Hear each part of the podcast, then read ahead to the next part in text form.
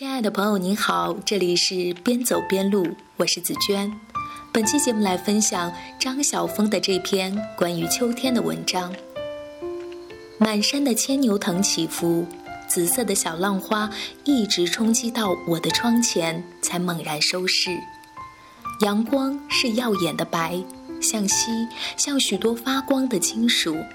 是哪个聪明的古人想起来以木向春而以金向秋的？我们喜欢木的青绿，但我们怎能不轻仰金属的灿白？对了，就是这灿白，闭着眼睛也能感到的，在云里，在芦苇上，在满山的翠竹上，在满谷的长风里，这样乱扑扑地压了下来。在我们的城市里，夏季上演的太长，秋色就不免出场的晚些。但秋是永远不会被混淆的，这坚硬明朗的金属记，已经是生命中第二十五个秋天了，却依然这样容易激动。正如一个诗人说的，依然迷信着美。是的，到第五十个秋天来的时候，对于美。我怕还是要这样执迷的。那时候在南京，刚刚开始记得一些零碎的事，画面里常常出现一片美丽的郊野。我悄悄地从大人身边走开，独自坐在草地上，梧桐叶子开始簌簌地落着，把许多神秘的美感一起落进我的心里。我迷乱地捡起一片落叶，叶子是黄褐色的，弯曲的，像一只载着梦的小船。二十年了，我似乎又能听到遥远的西风，以及风里簌簌的落叶。又记得小阳台上的黄昏，视线的近处是一列古老的城墙。在暮色和秋色的双重苍凉里，往往不知什么人又加上一阵笛音的苍凉。小舅舅曾经带我一直走到城墙的旁边，那些斑驳的石头、漫生的乱草，使我有一种说不出的感动。长大了读辛甲轩的词，对于那种沉郁悲凉的意境，总觉得那样熟悉。其实我何尝熟悉什么词呢？我所熟悉的只是古老南京城的秋色罢了。后来到了柳州，一城都是山，都是树，走在街上，两旁总夹着橘柚的芬芳。学校前面就是一座山，我总觉得就是地理课本上的十万大山。秋天的时候，山容澄清而微黄，蓝天显得更高了。圆圆，我怀着十分的敬畏问我的同伴：“你说教我们美术的龚老师能不能画下这个山？”“能，他能。”沉默了好一会儿，我望着他，然后又望着那座山，那神圣的、美丽的、深沉的秋山。不，不可能！我忽然肯定地说：“他不会画，一定不会。”那天的辩论后来怎样结束，我已不记得了。而那个叫圆圆的女孩子和我已经阔别了十几年。如果我能重见她，我仍会那样坚持的。没有人会画那样的山，也没有人能忘记那苍郁的、沉雄的、微带金色的、不可描摹的山。而日子被西风刮尽了那一串金属性的、有着欢乐丁声的日子。终于，人长大了，会念《秋声赋》了，也会骑在自行车上，想象着陆放翁“宝江两耳听秋风”的情怀了。秋季旅行相片册里照例有发光的记忆，还记得那次卷游回来，坐在游览车上。你最喜欢哪一季呢？我问纸。秋天，他简单的回答，眼睛里凝聚了所有美丽的秋光。我忽然欢欣起来，我也是，我们都是。车子一路走着，同学沿站下车，车厢里越来越空了。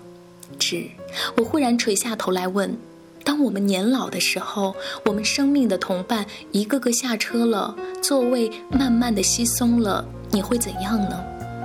我会很难过。他黯然地说。但不管怎样，我们一起躲在小树丛中念书，一起说梦话的那段日子是美的。而现在，你在中部的深山里工作，像传教士一样的工作着，从心里爱那些朴实的山地灵魂。今年初秋，我们又见了一次面，兴致仍然那样好。坐在小渡船里，早晨的淡水河还没有揭开薄薄的蓝雾，芦声朗然，你又继续你的山林故事了。有时候，我向高山上走去，一个人慢慢地翻越过许多山岭。你说，忽然我停住了，发现四壁都是山，都是雄伟的插天的青色。我吃惊地站着，怎么会那么美？而现在，秋天在我们这里的山中已经很浓很白了。偶然落一阵秋雨，薄寒袭人，雨后常常又现出冷冷的月光。不由人不生出一种悲秋的情怀。你那儿呢？窗外也该换上淡淡的秋景了吧？秋天是怎样的适合故人之情，又怎样的适合莹莹亮亮的梦啊？远山在退，遥遥地盘结着平静的黛蓝，而静驻的木本珠栏仍香着。溪水从小夹缝里奔窜出来，在原野里写着没有人了解的行书。它是一首小令，曲折而明快，用以描绘纯净的秋光的。而我的扉页空着，我没有小令，只是我爱秋天，以我全部的虔诚和敬畏。愿我的生命也是这样的。没有太多绚丽的春花，没有太多漂浮的夏云，没有喧哗，没有旋转着的五彩，只有一片安静淳朴的白色，只有成熟生命的深沉和严肃，只有梦，像一束红枫那样热切殷实的梦。本文选摘自张晓峰的作品《人体中的繁星和苍穹》。秋天的颜色是。阳光下的向日葵，它诉说着、夏天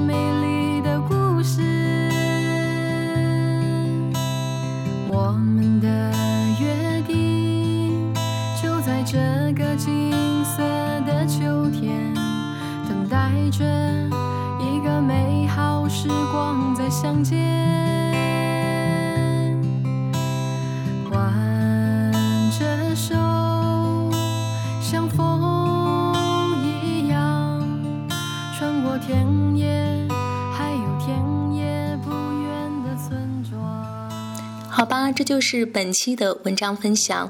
那在听了孙俪的表白，让人惦念起熟悉的陕西味道之后，暖简说，每个个体生活中都能找到幸福的影子。问题的关键是，无论幸福有多少，这个人能感受到几分？在听了之前的节目，我们为何要坚持运动？是为得到最好人生的邀请函之后，告白少年 Swin 说：“我在边跑步边听你讲，真的别有一番意思。”感谢听友们的收听与支持。如果喜欢这期节目，还请记得转发到你的朋友圈。如果想要阅读本期节目的详细内容以及了解节目的背景音乐，还请关注我的微信公众账号“边走边录”。如果想要加入“边走边录”的听友群，可以加紫娟的个人微信号：三六二六四幺幺七。再次感谢你的收听，拜拜。秋天的果实。换上红上挂枝头，它描绘着人们脸上久违的笑容。